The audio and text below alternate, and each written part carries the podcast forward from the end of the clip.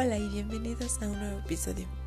En esta ocasión hablaré sobre las propiedades de las desigualdades.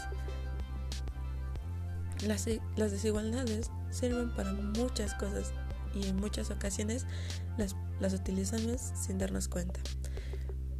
Las desigualdades nos sirven para observar la amenaza del desarrollo social y económico a largo plazo. Asimismo, afecta la reducción o aumento de la pobreza por ello es importante saber de desigualdades.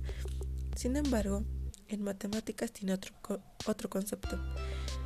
Una desigualdad es una relación de orden que se da entre dos valores cuando estos son distintos. En caso de ser iguales, lo que se obtiene es una igualdad.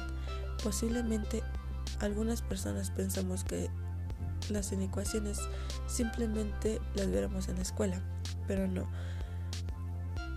Las inecuaciones, como ya lo había mencionado, se presentan en nuestra vida y en cualquier momento sin darnos cuenta. Un ejemplo em, es cuando queremos dar una, obtener una decisión de un problema. Sin embargo, una de las principales utilidades de las inecuaciones, como ya lo había mencionado, son los problemas de decisión.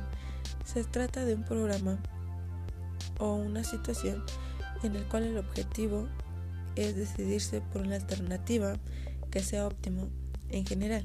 El proceso de optimizar consiste en lograr un resultado máximo o mínimo según genera el problema. Y para ello, el uso de las inecuaciones es fundamental. Mm, una de las responsabilidades, o más bien las responsabilidades que debo de tener como una futura ingeniera en sistemas computacionales, para mí lo más importante es emplear el conocimiento adquirido por mis docentes,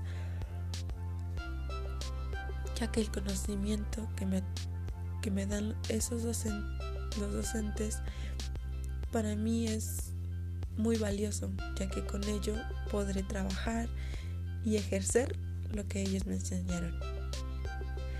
Bueno, hasta aquí llegó el, este capítulo. Espero les haya gustado y hasta la próxima.